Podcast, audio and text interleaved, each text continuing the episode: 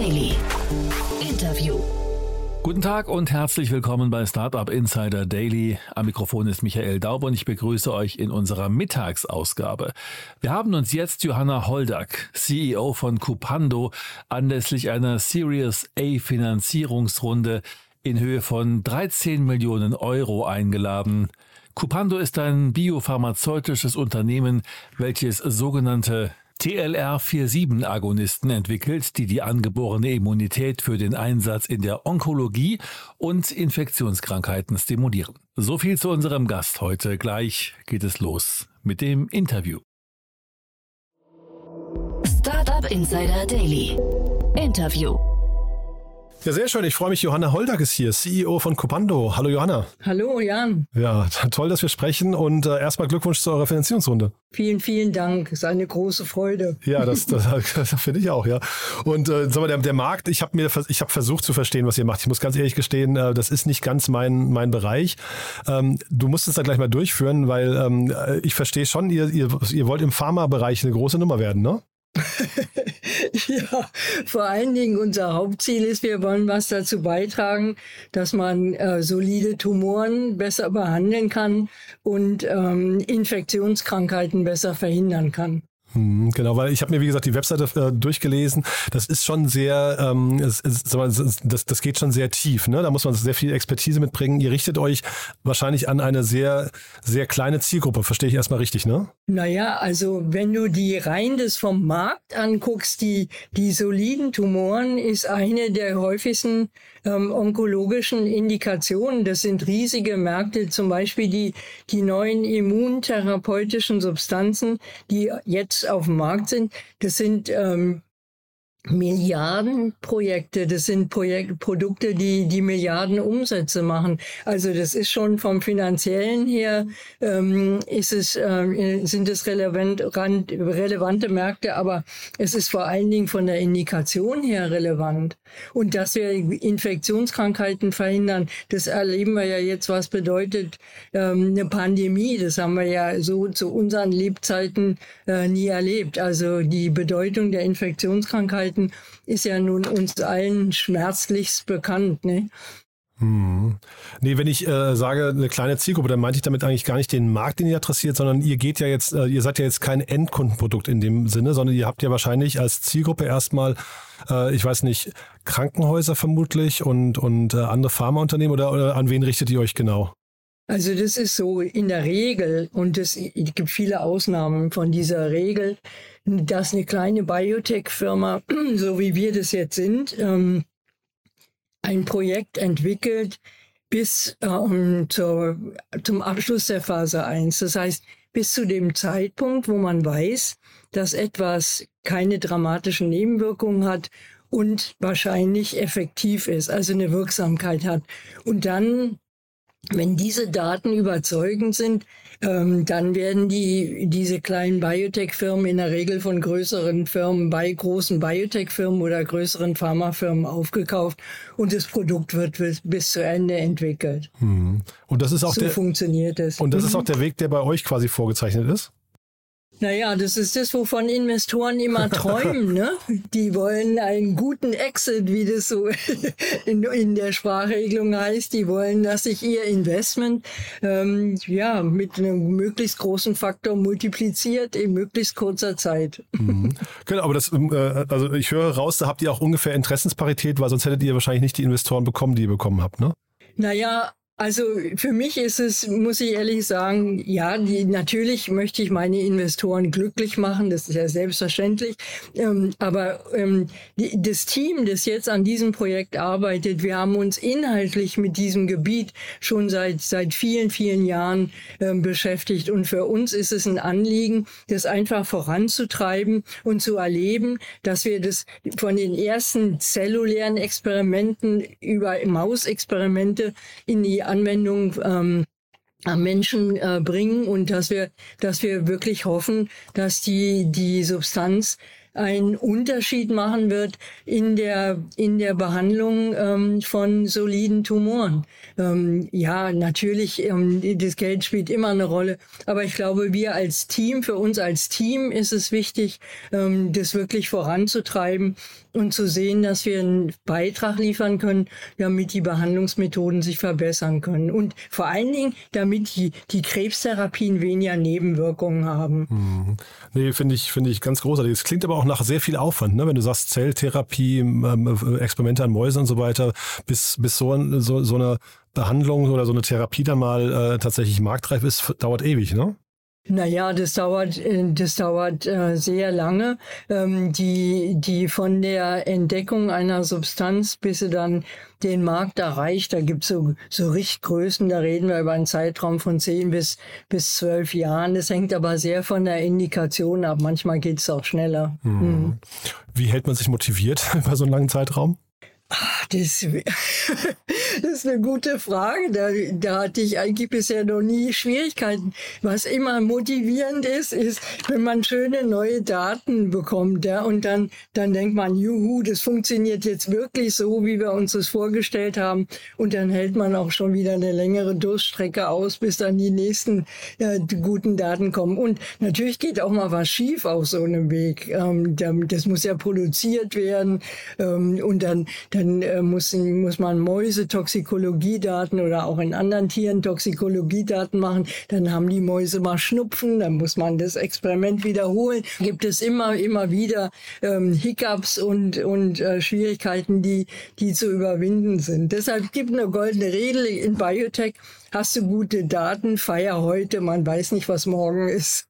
okay, schön. Aber Daten, das klingt ja auch so ein bisschen nach Machine Learning und, und äh, also, ne, Big Data und AI. Äh, sind das Themen, die bei euch eine große Rolle spielen? Also ich habe ehrlich gesagt AI-Ansätze schon mal ähm, äh, benutzt und ähm, ich, ich war völlig überwältigt davon, äh, was man damit ähm, alles ähm, erfahren kann.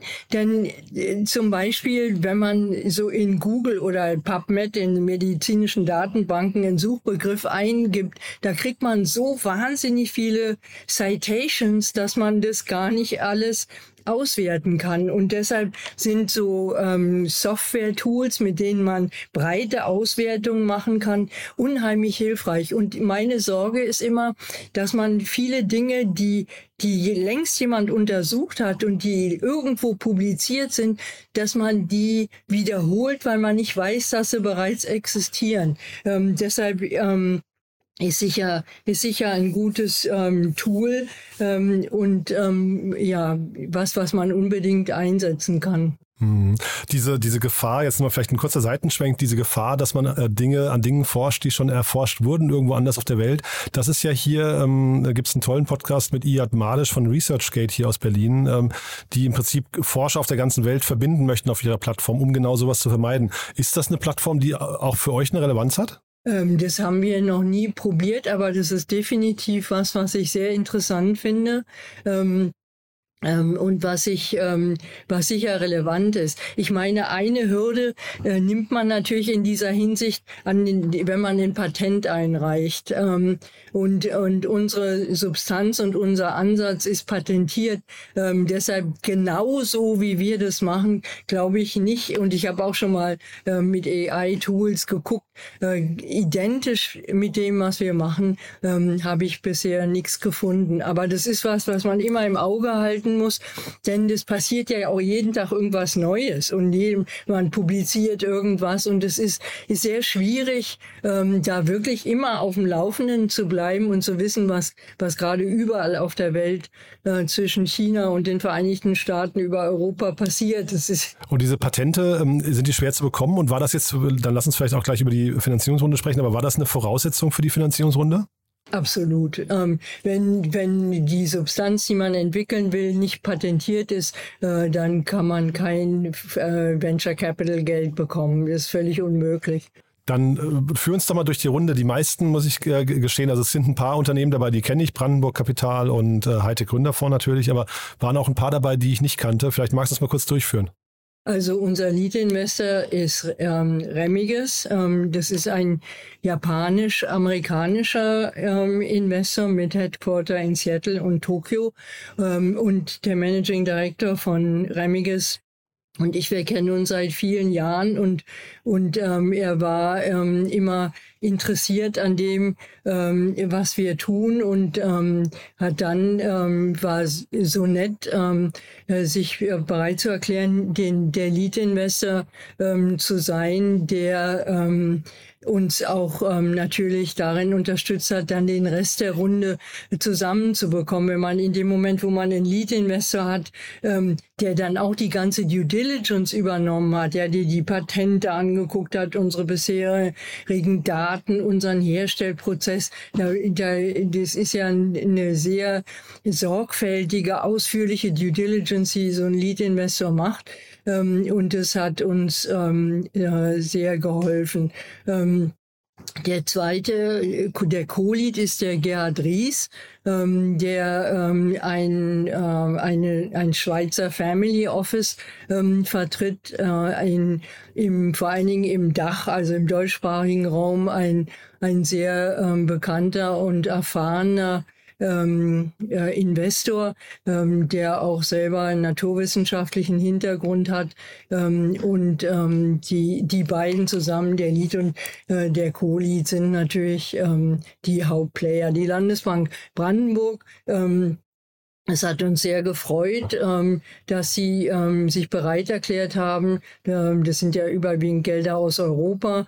Und dann haben wir noch zwei kleinere Family ähm, Offices, ähm, die sich beteiligt haben und der Andreas ähm, Jenne, äh, der auch ein, ein Fonds, den Ventura-Fonds, ähm, vertritt, ähm, der, mit dem es ein außerordentliches Vergnügen ist, zusammenzuarbeiten, weil er selber Biotech-Firmen gegründet hat und weiß, ähm, äh, was man so im täglichen Leben ähm, durchmacht und, ähm, und äh, sehr, sehr unterstützend ist. Also wir sind mit unseren ähm, Investoren ähm, äh, völlig äh, zufrieden und erfahren sehr viel Unterstützung.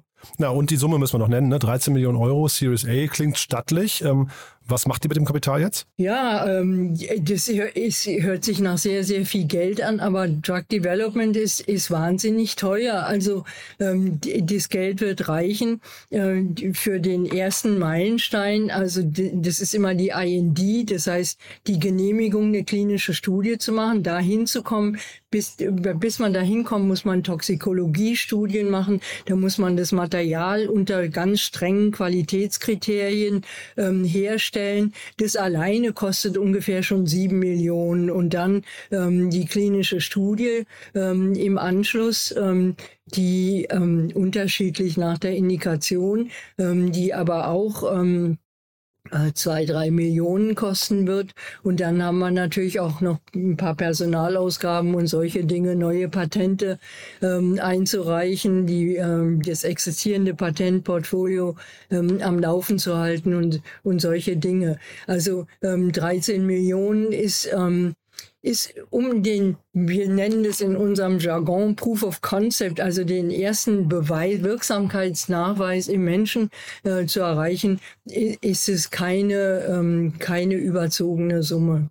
Ja, ist eigentlich spannend. Ne? Also im Vergleich zu anderen Startups wahrscheinlich habt ihr ja auch nicht die Möglichkeit, jetzt in irgendeiner Form Geld zu verdienen zwischenzeitlich, ne? Eigentlich nicht, nein. Ähm, es, ähm, ja, ich meine, vielleicht kann man die eine oder andere Indikation verpartnern, dass sich eine große Pharmafirma an den Entwicklungskosten beteiligt, aber ähm, ähm, in dem Sinne Geld verdienen ist nicht möglich. Was natürlich noch eine, eine Möglichkeit ist, ähm, ist ähm, Drittmittel, also non-dilutive Funding äh, zu be bekommen, das kein, sich nicht in Aktien verwandelt.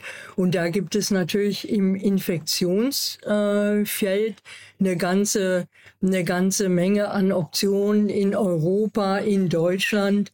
Ähm, in den Vereinigten Staaten und wir sind sind ähm, eifrig dabei, solche Förderanträge äh, zu schreiben, weil ähm, wir so ganz furchtbar gerne eben auch noch die Indikation Infektionserkrankungen ähm, austesten würden. Und da haben wir schon so, so dramatisch wirklich schöne Tierdaten, ähm, dass es mir auch ein echtes Anliegen ist, ähm, dass man, äh, dass wir in, in, in eine Infektionserkrankung auch noch ähm, Entwicklungsgelder und Zeit äh, stecken können. Mhm. Ich habe ja gerade den, den äh, Vergleich schon mit anderen Startups gezogen. Ihr habt den HTGF dabei und Brandenburg Kapital und so weiter.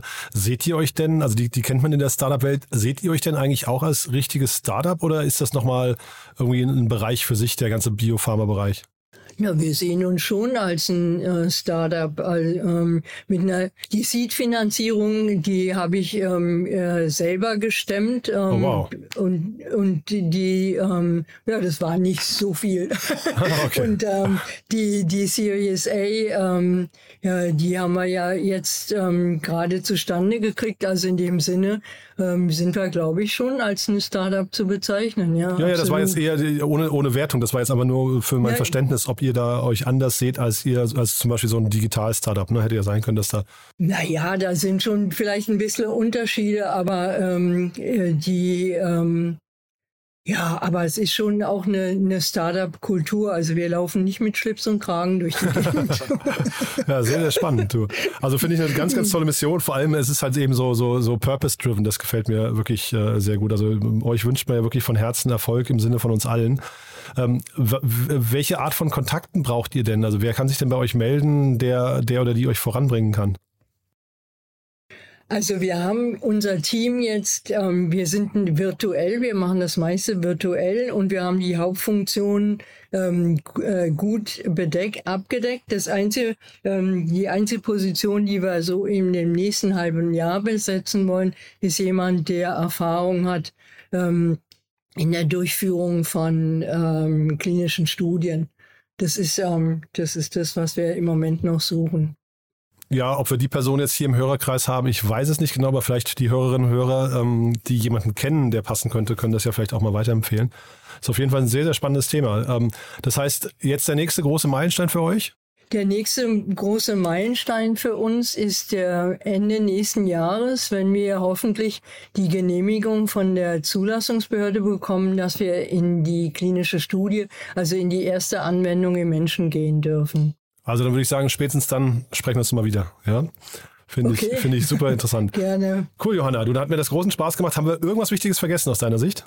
Ähm, naja, du willst wahrscheinlich nicht stundenlang hören, wie ich über Tollack-Rezeptoren unsere Substanz rede. Insofern. nee, ich habe so ein bisschen auch unsere Hörerinnen und Hörer im Hinterkopf, ähm, was die auch mitbringen an Verständnis, an, an, an Grundlagenverständnis und so weiter.